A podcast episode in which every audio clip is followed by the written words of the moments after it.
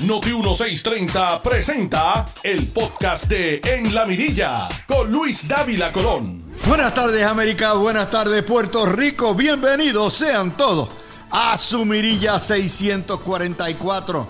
Yo soy Luis Dávila Colón, son las 5 de la tarde, este es Noti 1630 AM de su radio y hoy es jueves 25 de enero del año 24. Faltan 285 días para las elecciones, 130 días para las primarias, 341 días para cerrar el año. En 25 días estamos en el feriado de presidentes y a hoy han pasado 193.609 días desde que hace 530 años Puerto Rico comenzó a marcar su camino como la colonia más vieja y más triste del universo. Estos son los titulares hoy en la mirilla. Eureka, la crisis salubrista tiene raíces en el discrimen y en el plan de la medicina socializada para Tutilimundi. La unión del centro médico lo cierra, a punto de cerrarlo, y toma de rehenes los pacientes. Mientras tanto, el gobierno, que tanto derrocha, no aparece el dinero para darle un aumento decente a las enfermeras y al personal también. Segunda, masacre del año. El quinto feminicidio y pican al frente los asesinatos. El año 23 cerró con el desempleo más bajo en la historia y la tasa de participación más baja en 15 años. Miguel Romero va a expropiar 156 edificios abandonados declarados estorbos públicos. El Senado truquea para aumentarse ingresos de legisladores. No hacen nada y quieren ganar más chavo. Ay, madre. La privatización de servicios públicos es dominio del ciudadano privado. Sí, señores. Les vamos a explicar cómo es. Hay más de 100 mil personas en, con redes solares en Puerto Rico. Más de 100 mil hogares, mejor.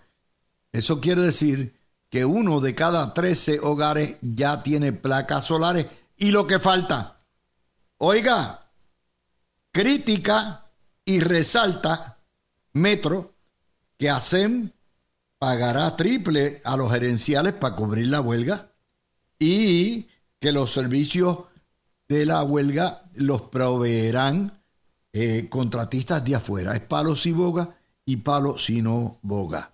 El gobernador responsabiliza a tribunales por la masacre de Yauco y comienza en la prensa y en el gobierno la guerra de las culpas. Sí, señores, el gobierno falló, la justicia falló.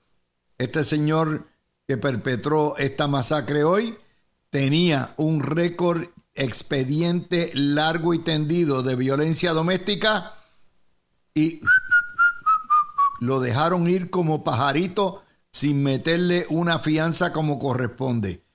¿Dónde falló el sistema? Eso pasa cada vez que hay un feminicidio de esta naturaleza y todo el mundo empieza a echar culpas en vez de dar soluciones. Hoy tenemos a Juan José Díaz y a Peter Miller analizando estas noticias en la mirilla hoy 25 de enero del año 24. Todo eso y mucho más aquí por Noti1. Buenas tardes. Bienvenidos a esta nueva edición de La Mirilla. Fue un día horrible como amaneció hoy, con asesinatos por doquier, masacre, donde una familia eh, un individuo llegó allí que era estaba casado, estaba, había estado casado con la esposa, la, la fémina, ultimó a balazos a tres personas, eh, incluyendo a su pareja.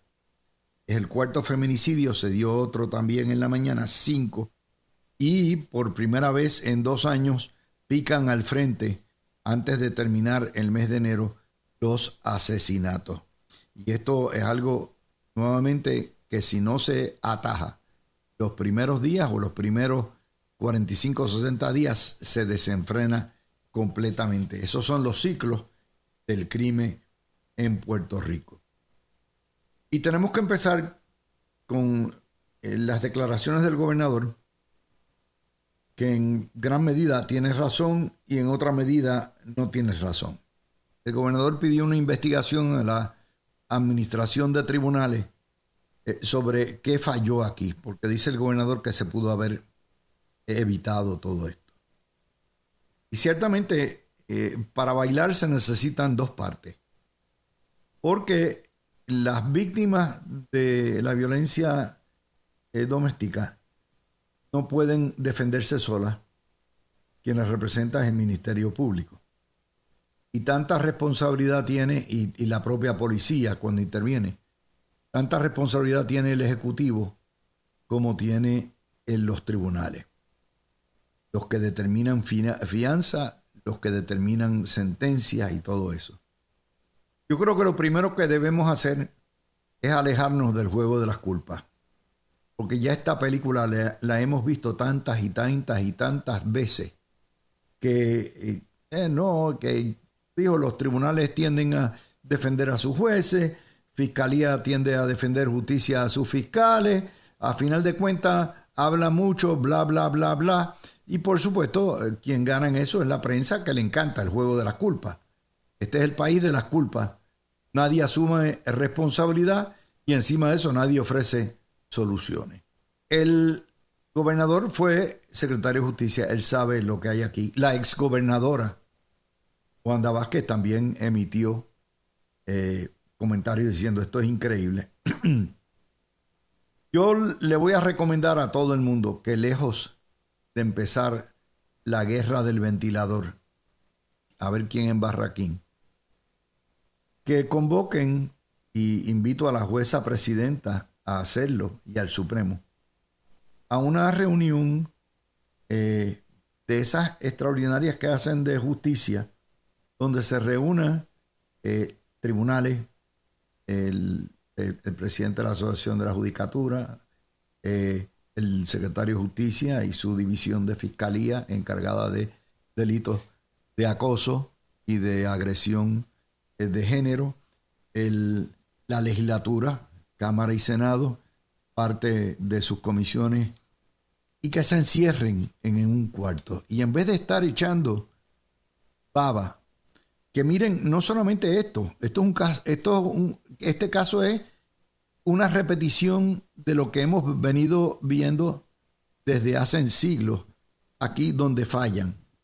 Aquí, por supuesto, hay una propensidad también de parte de los jueces eh, que son educados en escuelas llamadas liberales, facultades, donde lo principal no es la víctima, sino los derechos del acusado y el ay bendito, y entonces vienen y espetan una fianza bien bajita. Eh, yo creo que tenemos que coger el toro por los cuernos. Y esta mañana comentaban los muchachos de pelota dura la necesidad de encauzar. Si ya tenemos el récord de antecedentes penales de un agresor, eh, tan pronto llegue como reincidente, ya se debe legislar para automáticamente exigir que la fianza sea eh, no exorbitante, pero razonablemente alta. Cuarto de millón de billetes, medio millón de billetes. ¿Por qué? Que Primero, el meterlos presos ya de por sí es un disuasivo antes de que lo juzguen. Y en segundo lugar, lo van a pensar. Y en tercer lugar, hay una necesidad de proteger a la víctima. Hay una enorme necesidad de proteger a la víctima. Y la única manera que vamos a hacer eso es encauzando como parte de la legislación diciéndole, mire, juez, usted puede dictar fianza, ¿cómo no? Pero el mínimo de la fianza tiene que ser 200 mil pesos. Y usted la puede dictar entre 200 mil pesos y 2 millones de pesos. Usted escoge. Usted no le quita la facultad, juez, pero en causa el mínimo. cuando se trate de reincidentes. Y lo otro debe legislarse también para eh, encauzar o poner en el sistema, eh, dar, eh, hay, hay casos de estos que son bandidos, que no hay manera de reformarlos, pero hay otros casos que se pueden trabajar con terapia, con manejo de, de, de, control del carácter, por lo menos un intento. Esto de echar culpa y echarle culpa a la judicatura o echarle culpa a fiscalía o echarle culpa al legislador que falló aquí, no. La culpa responde al macharrán que va a matar. Y por lo tanto, el castigo tiene que ir sobre el macharrán y hay que proteger de la sociedad el que es un abusador consuetudinario. Eso no se hace eh, pidiendo investigaciones que nunca terminan o pidiendo que eh, la OAT se, se, investigue ella misma para proteger a sus jueces o la Asociación de la Judicatura o pidiendo que se investigue el rol del fiscal o de la fiscal eh, porque falló o porque no insistió o porque no apeló. No, no, no, no, no, no, no, no, no. Este tipo de cosas requiere una cumbre, una cumbre seria, a puerta cerrada, para que tengan la honestidad de decirse lo que quieran decirse, pero que salgan con una serie de recomendaciones legislativas que se comprometa la legislatura a aprobar rápidamente y el gobernador a aprobar rápidamente y por supuesto la OAT y la juez presidente a implantar. Yo estoy seguro que la juez Oronoz y los miembros, ocho eh, jueces del Supremo, es en el interés de ellos de que esto se arregle. Eh, no, no puedo pensar que haya división partidista sobre esto. Es sencillamente decir, vamos a, reunirnos, vamos a rompernos la cabeza aquí entre todos, viendo qué podemos hacer y qué no podemos hacer. Así que esa es la primera nota que tengo para ustedes hoy. La segunda nota tiene que ver con la huelga de los empleados del centro médico. La UGT Ayer rechazaron la propuesta de convenio colectivo, donde el gobierno le ofrece bonos. El gobierno es mucha gente. No existe el gobierno. Es la Junta de Control Fiscal que le dice a ASEM qué ofrecer y qué no ofrecer. Y ellos quieren un aumento de dos mil dólares por empleado por mes. Vamos a entender algo. El sujeto y el predicado de todo gobierno es el ciudadano de a pie. Y más en una isla donde la mitad de la población es pobre y donde el 60 o el 70% necesita en algún momento dado ir al centro médico, particularmente en casos eh, de trauma. Eso es lo primero. No nos olvidemos quién es la víctima en todo esto.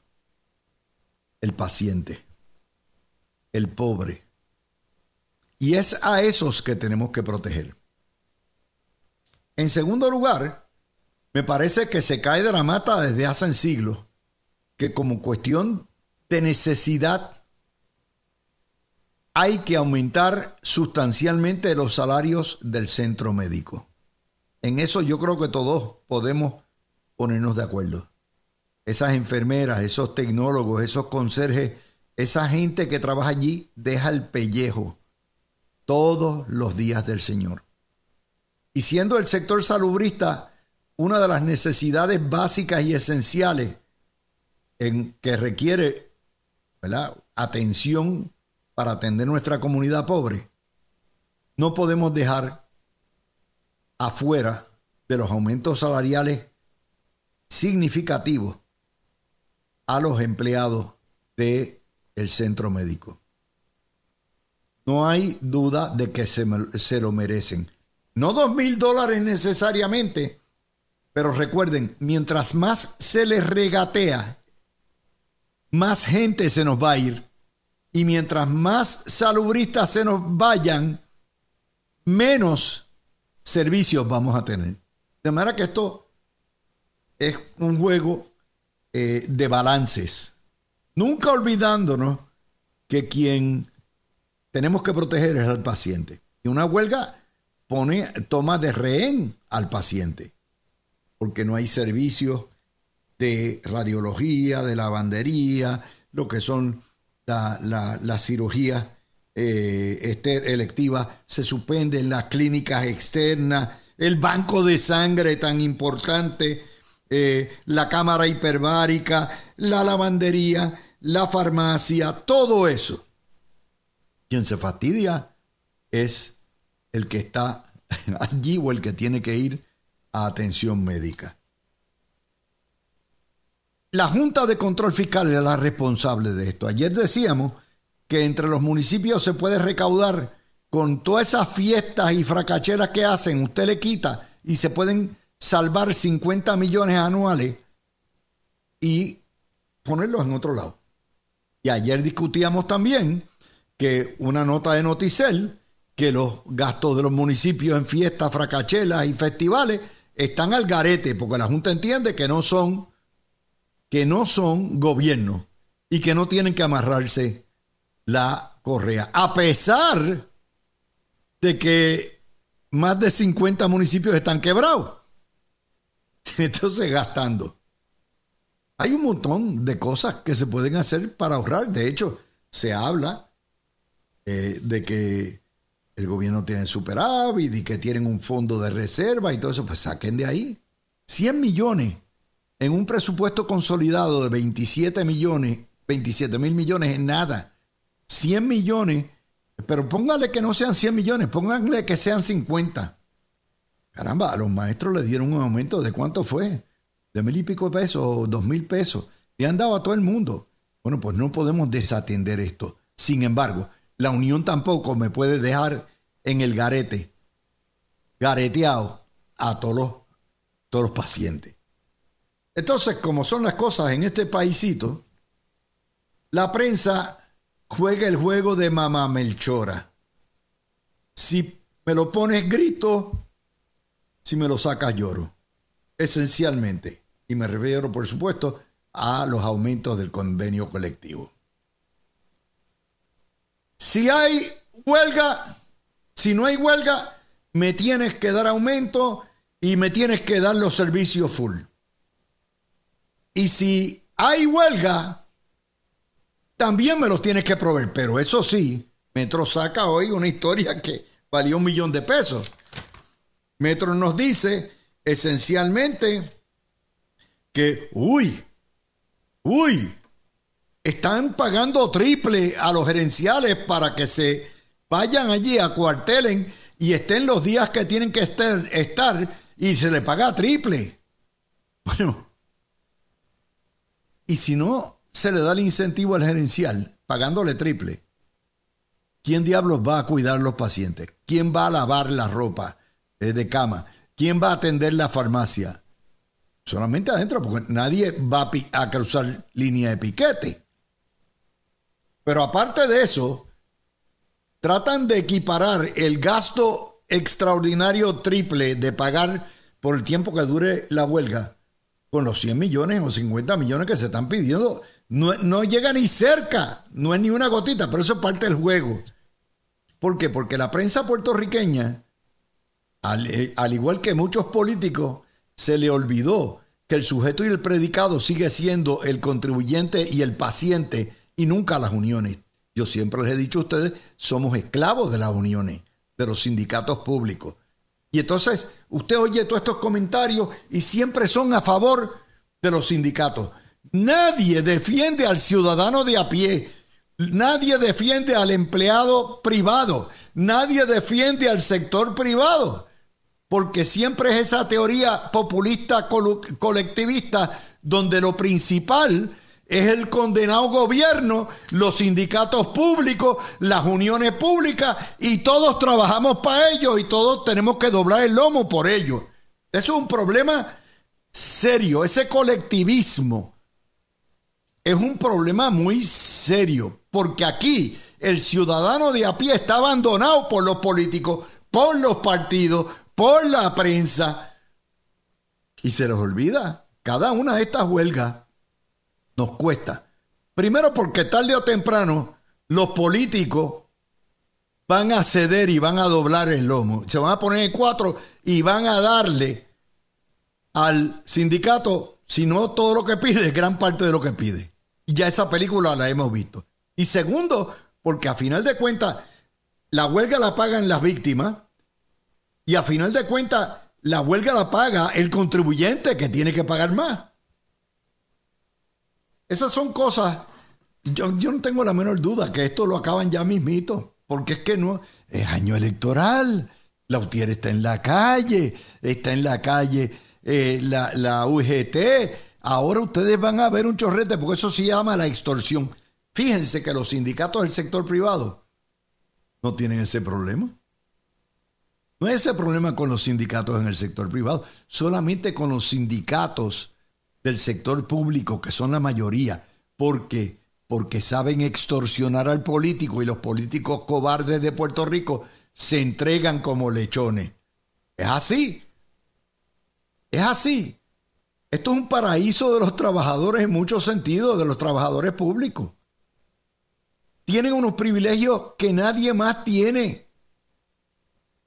Usted que trabaja la mayoría, la mitad de la fuerza laboral trabaja a menos del salario mínimo. Trabajan por el salario mínimo. La mitad de la fuerza laboral trabaja part-time, no tiene para trabajar todo el día. No tiene licencia por vacaciones, que, se requieren ahora tres para 24 días. No tiene 22 días de feriado. No tiene los días que quiere de enfermedad. No tiene los bonos eh, que hay no tiene las bonificaciones que dan los políticos cada dos o tres años. Eso es una realidad. Por eso ha sido la piquita. Y por eso tenemos todavía un gobierno de nómina inflada que tenemos que mantener.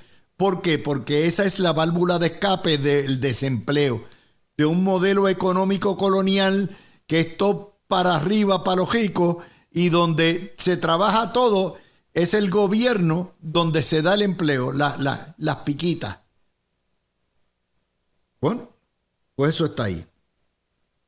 Afortunadamente, les tengo que decir, el nuevo día, el vocero hoy, tiró una cosa de la llamada crisis salubrista.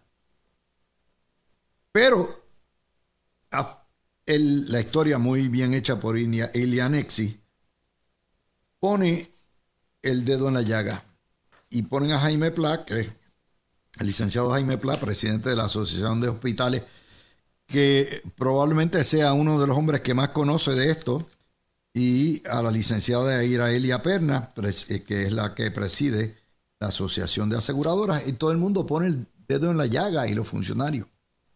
El problema de nuestras deficiencias del sistema público está anclado en dos cosas. Número uno, que es un sistema socializado la mitad de la población tiene un seguro de salud universal y en eso está bien, muy bien, mucho mejor que muchos estados.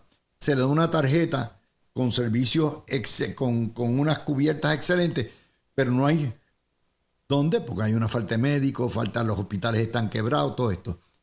Y se debe en gran medida a que el gobierno federal paga la mitad de corresponde en Medicare y Medicaid. Y si le paga la mitad, las aseguradoras tienen que pagar una porquería para el médico, para el hospital, para los empleados. Ese es lo primero. Lo que nos cuesta, el ELA nos mata y empieza por ahí. Y lo segundo, el sistema socializado, que recarga los gastos. Y el gobierno depende del gobierno federal para eso.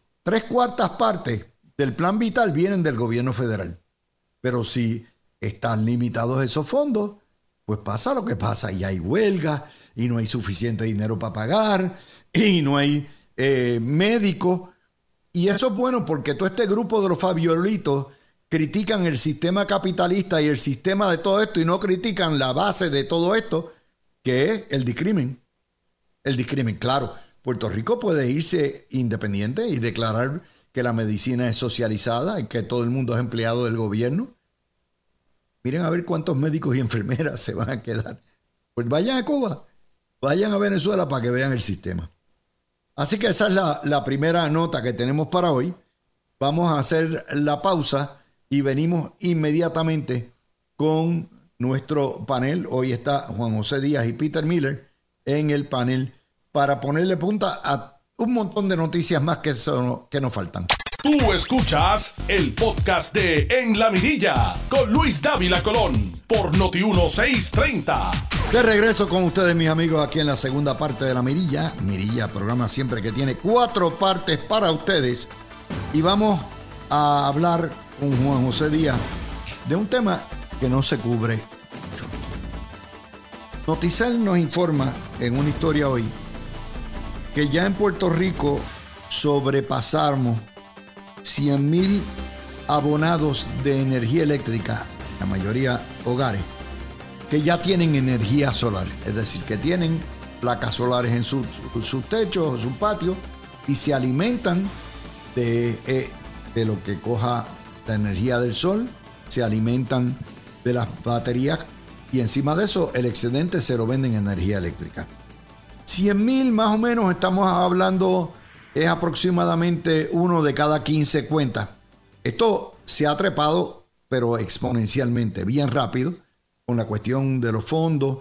Ustedes han visto, eh, todo es las compañías que venden solar, todo eso. La historia detrás de la historia es que el principal privatizador de servicios públicos en Puerto Rico no es el gobierno es el ciudadano de a pie. Es usted. Son ustedes. Y usted dice, ¿cómo? Yo, privatizador. Ahí está. Si usted tiene una planta de gas, una planta de diésel, o una planta o una red de, de energía solar, por el servicio tan deficiente que hay, el servicio público de energía eléctrica, que en Puerto Rico es un monopolio estatal, no solo, usted no puede depender de él y usted tiene que comprar su planta y proveerse su propia electricidad. Uno, usted es un ente privado. Privatización del servicio de energía. Dos, si el servicio de acueducto es terrible, usted tiene que comprarse la cisterna, ir a comprar el agua embotellada a todo lo que da, recoger en barriles si está en el campo el agua. El servicio de agua, de acueducto, alcantarillado, deficiente que le puede tener, usted es el privatizador. Usted tiene que gastar de su dinero y proveerse su propia agua y su propio servicio. Tercero, seguridad. Mucho caco, mucho pillo, mucho asalto, ¿qué usted hace? Usted paga a través de su mantenimiento, ¿verdad? En su urbanización cerrada, una cuota que en 60% es una cuota de seguridad. Encima de eso, usted tiene que poner reja, tiene que poner alarma, tiene que poner cámara. Usted se provee su propia seguridad. La seguridad que, pública que le debe dar la policía y el Estado, usted la ha privatizado. Escuela, ayer comentábamos eso mismo. La educación pública gratuita. Sí, la educación pública gratuita, pero es tan deficiente que usted, padre de clase media, tiene que enviar sus niños a la escuela privada, pagar mil dólares por muchacho por año eh, por semestre, ¿qué por semestre? Embute. 12 mil dólares. De 12 a 15 mil dólares, nos decía ayer la historia. Y lo que es una función pública, que es la educación, usted la privatiza porque se la tiene que comprar a la iglesia católica o a las escuelas eh, episcopales o lo que haya. ¿Por qué? Porque el Estado no se lo puede dar. Le doy lo mismo con transportación. No hay un sistema adecuado de transportación pública fuera del área metropolitana, ni tan siquiera existe. ¿Qué usted tiene que hacer? Comprar un automóvil, mantenerlo, y por eso Puerto Rico tiene 4 millones de, de, de automóviles y 3 millones de personas. ¿Por qué? Porque la transportación, que no es un, eh, que sí es esencial para el trabajo y moverse, se la tiene que dar usted. Y lo mismo en la salud.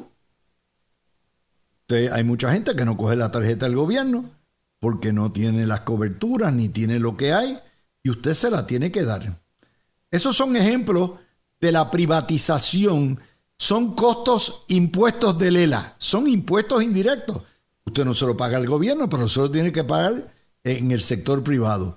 Que usted tiene que hacer para mantener las funciones que generalmente no, que debiera hacer el gobierno y que no hace. Ese ángulo no lo habían visto, ¿verdad? Pues ya saben, estamos hablando energía, agua, seguridad, transporte, educación y salud. Juanjo y Peter, los tengo en el estudio. Sí. Cójanse esa, porque esto es una nota que no mucha gente lo cubre. bueno, amplio este saludos, Peter, saludos, eh, Dávila eh, y a los amigos que nos escuchan. Mira, yo me identifico con casi todas esas. A mí me falta sembrar mi propia comida para convertirme en una república aparte, porque... Bueno, hay muchos en el campo que son así. Sí, pero todo lo demás, o sea, yo tengo placa, batería, la planta, eh, ¿verdad? La educación privada de mis hijos ya, ya son dos manganzones, como digo, pero eh, la tuve también que pagar, este, seguridad, etcétera.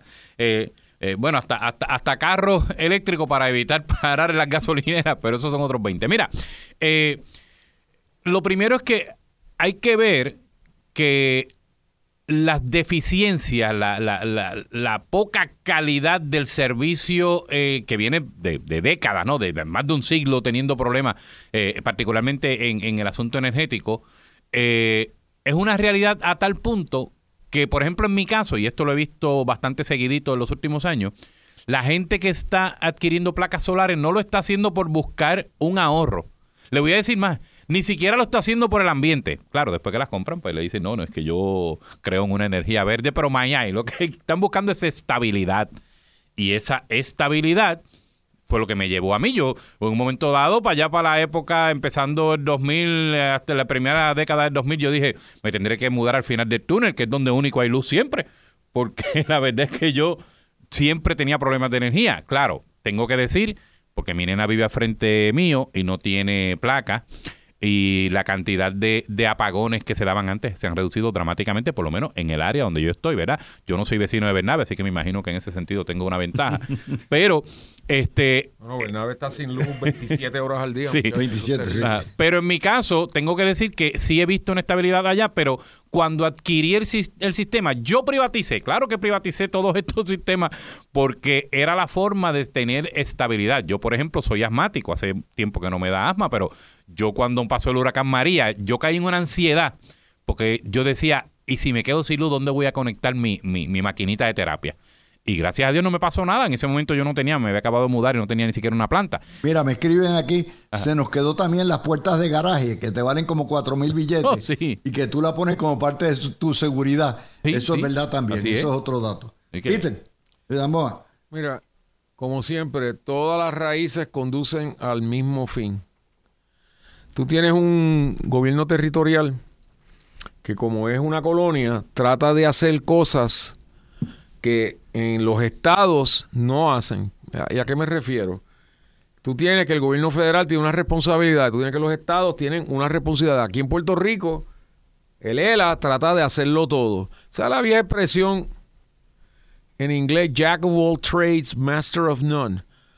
O sea, que si tú, si tú tratas de hacerlo todo, pues no logras nada.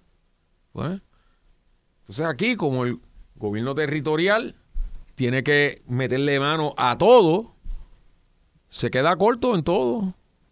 Eso ha sido así desde que empezó el ELA y va a seguir mientras no tengamos igualdad. Yo sé lo que va a decir alguna gente. Ah, se tiene que administrar el territorio, eso es cierto, pero el territorio siempre ha fallado. Siempre. ahora mismo está, está todo el mundo, eh, el desempleo más bajo, está en 5.8 o algo así. 5.9 fue el promedio. 5.9, ok. A nivel federal está en 3.8. Casi el doble aquí. Y es, y récord paralela. Pero cuando lo comparas con allá, tú dices, ups, estamos atrás. ¿Me entiendes? Y eso es lo que pasa cuando no tienes acceso a todos los programas, cuando no tienes acceso a paridad en fondos. Entonces hay gente también por ahí, estos son los, los fabulosos independejistas que dicen, ah, usted lo que busca es el mantengo. No, lo que buscamos es paridad. O sea, somos tan ciudadanos como nuestros hermanos en el norte, queremos igual, igualdad de, trato. Si, el gobierno se inventa programas que ayudan al ciudadano, que hay de malo con que, que tú los uses? ¿Verdad? Ahora estamos con esta crisis ahí creada en el centro médico, pero estamos hablando de un sitio que este año tuvieron... Ya mismo vamos a entrar en eso. Sí, pero, pero parte del problema es que si tú tienes que ir a mendigar o a pedir, mira, eh, dame esta cantidad de fondos cuando los estados se los dan automáticamente, eso le da el respiro al gobierno de saber, me va a tocar tanto, yo puedo planificar a base de ese tanto. Eso no lo pueden hacer aquí porque aquí todos los años, eh, vamos a ver cuánto nos dan. ¿Me entiendes? Y eso va en cascada. Ah, que ha habido mala administración. Bueno, también tiene que el ELA es un petri dish de pobreza. Si tiene el 40% de la... Es una fábrica de pobreza. Una fábrica. De miseria. Entonces. Pero los estados que han tenido mala administración, como quiera, están mejor que nosotros. Mira qué porque, interesante. Porque tienen equidad, tienen paridad en fondos. Aquí el gobierno tiene que bregar con una población que es exponencialmente más grande en términos de pobreza y tiene que bregar con esas necesidades. Pero el ángulo que le estamos dando es un ángulo que no te sacan en la prensa ni te discute nadie. O sea, la privatización empieza por casa. De hecho, la privatización más grande es cuando tú tienes que coger un avión, coger todos tus bártulos, coger toda tu familia y irte para Estados Unidos porque el gobierno aquí no te provee ni la calidad de vida ni los servicios que tú necesitas y tienes que privadamente pagar el pasaje, pagar la mudanza, buscar empleo para hacer lo que el gobierno en Puerto Rico Porque aquí, no se creó una cultura del gobierno paternalista. ¿Cuántas veces tú no has oído estos psiquitraques en, en los canales de televisión diciendo al final, Esperemos que las agencias pertinentes tomen cartas en, este, en esta tragedia. Yo, oigo eso, las pocas veces que los veo, siempre sale alguien diciendo otras palabras. Eh, tú sabes, si te quieres ir por la sociedad cuando tú no eres responsable de nada porque eres víctima de todo, pues si todo el mundo es una víctima, nadie es responsable de nada, de repente te encuentras que hay problemas por todos lados porque no hay, nadie responsable, ¿me entiendes? Y, eso es parte de esa cosa paternalista. El, gobierno que no puede hacer nada es el que porque, está, porque está el asunto político también, ¿no? De, que de que si es del gobierno es de la patria, ¿no? Es, nuestro, o sea, o sea, porque el privado es el enemigo.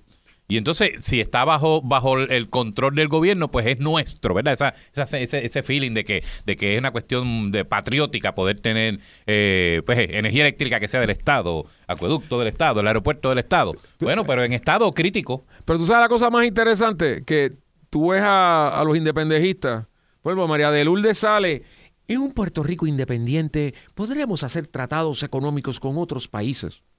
¿Y que acaso no Estados Unidos no hace eso ahora mismo? De que tú estás hablando.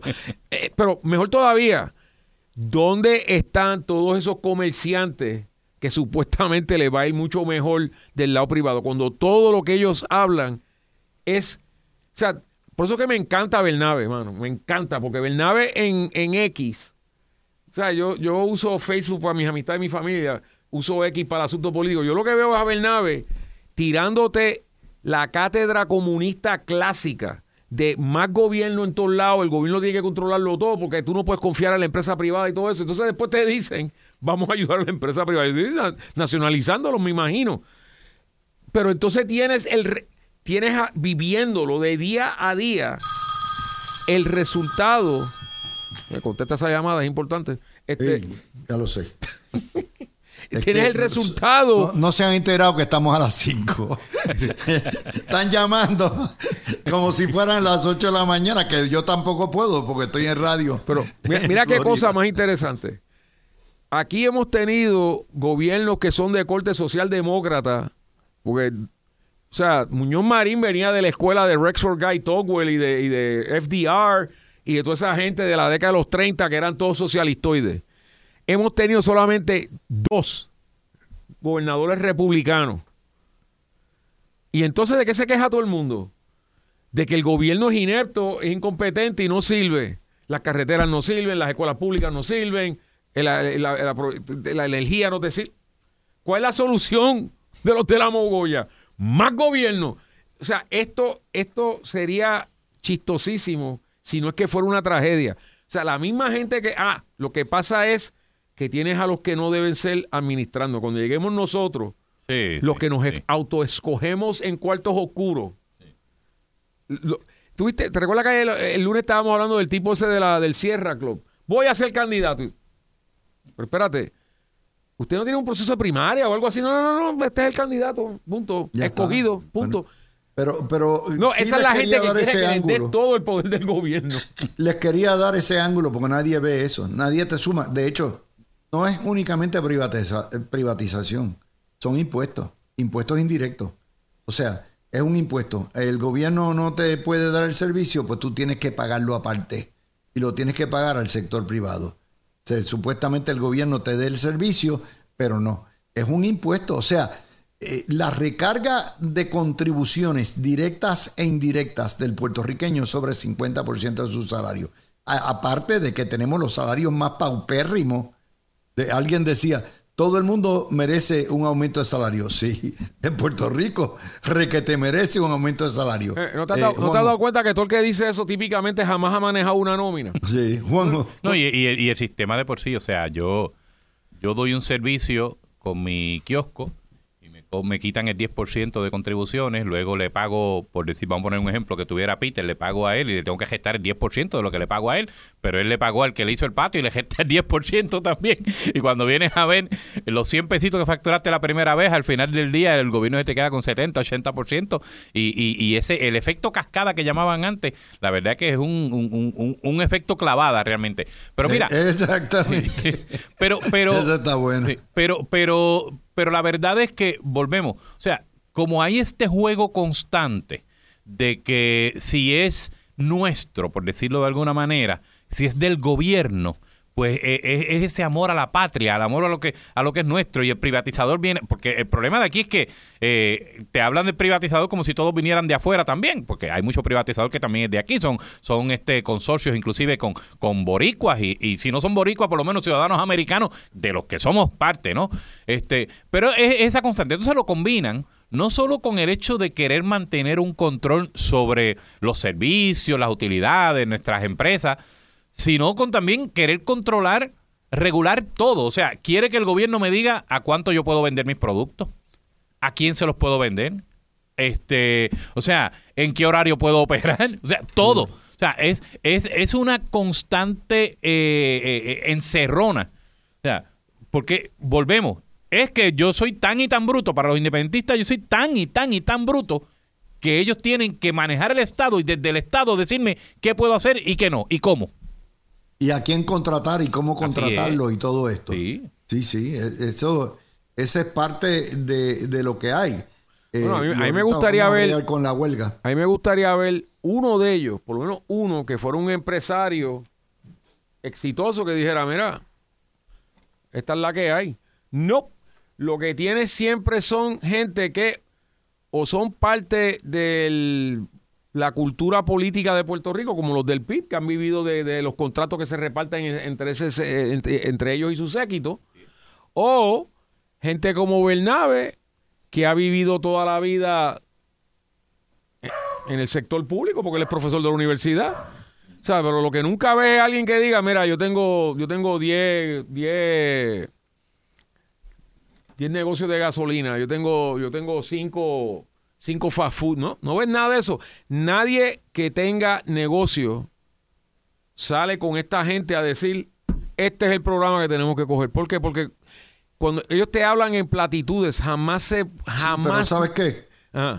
Eh, los ne- esos negocios de esas empresas apoyan indirectamente a Pero es que- todo- es que esa toda la esa- contradicción toda esa retórica populista. O sea, sí, que es una retórica populista empujada, llevada, promovida, mercadeada por los medios de comunicación y esos que son las, las víctimas supuestamente, Pero- Peter, son los que No, pero los mecenas Qué, de qué bueno que lo traes, ¿sabes por qué? Porque mira, cuando yo recuerdo cuando Fortuño, con lo de la ley 7, yo vi montones de personas que son de la empresa privada que estaban molestos porque votaron empleados públicos. Estuvieron 20 años diciendo que había que reducir la cantidad de empleados públicos, algunos hasta yendo más lejos y denigrándolo, que no, ¿verdad? Hay empleados, hay de todo, hay buenos y hay malos.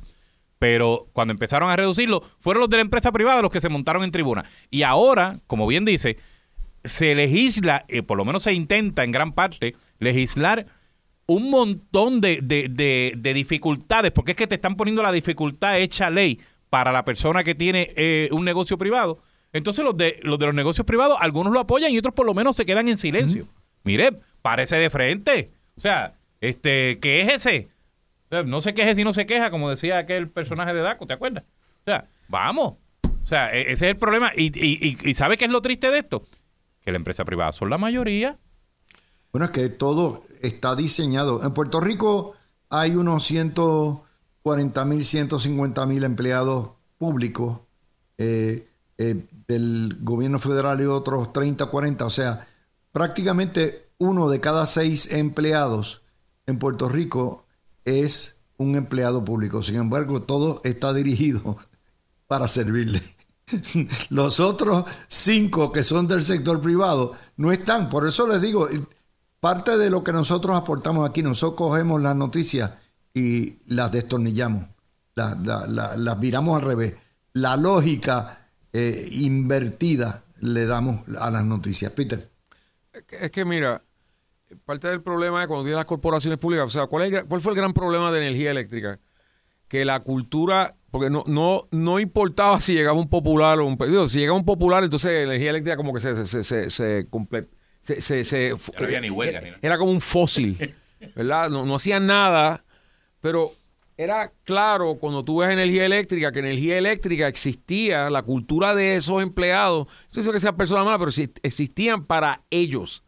O sea, no era, tenían una actitud de que estamos aquí y esto es de nosotros y esto es para nosotros y por nosotros. Y entonces, ya vimos el resultado, ¿verdad? Una, uni- una unión en particular, porque siempre digo, Energía Eléctrica tenía varias uniones, pero la más feroz era la que la prensa resaltaba. Te recue- eh, Fue lo mismo con la telefónica. Todavía son la autoridad, sus abogados y todo eso son la autoridad máxima. Ah, pero Eh, mira, De a hecho, ellos, a- estamos ya a dos o tres pasos de que la UTIEL simplemente sea una especie de anacronismo histórico. Igual, lamentablemente, pues yo viví la década de los 90 aquí y me recuerdo de cómo la prensa, de la misma manera que idolatran a Figueroa Jaramillo, idolatraban a, a la- a los líderes de la PRTC de aquel momento. ¿Te sí, recuerdas? Sí, Ah, esos eran los líderes de la, de, de la nación puertorriqueña. era así. ¿Y cuál Eh, fue el resultado al final del día? Bueno, pues que se, se- se privatizó. Y mira dónde estamos hoy. Les, traigo opciones. otro detalle. Fíjense qué cosa interesante. Crece el empleo, ¿verdad? Eh, un, básicamente eh, eh, 124 mil empleos nuevos. Eh, y bajo, eh, el más bajo en la historia, el desempleo. Pero lo que más creció fueron los empleos donde más aumentos del salario mínimo hubo. La construcción y la manu- manufactura. donde subieron los salarios más altos. ¿Qué quiere decir?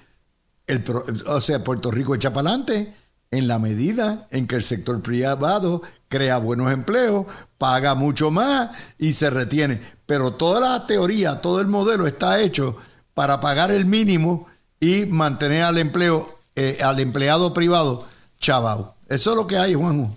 Sí, sí, y, y, y bueno, y hacía sentido, ¿no? Nos, nos estuvieron metiendo miedo por mucho tiempo eh, de que si aumentaban el salario mínimo, eh, olvídate que esto iba a haber un colapso. Y no solamente no colapsó, sino que yo estoy viendo, y yo, yo tengo mis negocios privados, y estoy viendo que eh, lo que se está pagando en muchos de, de comercios que, que antes se veían como de poca paga, es unos cuantos pesos por encima de, del salario mínimo Bueno, por la hora. construcción, Peter, está en 15, ¿verdad?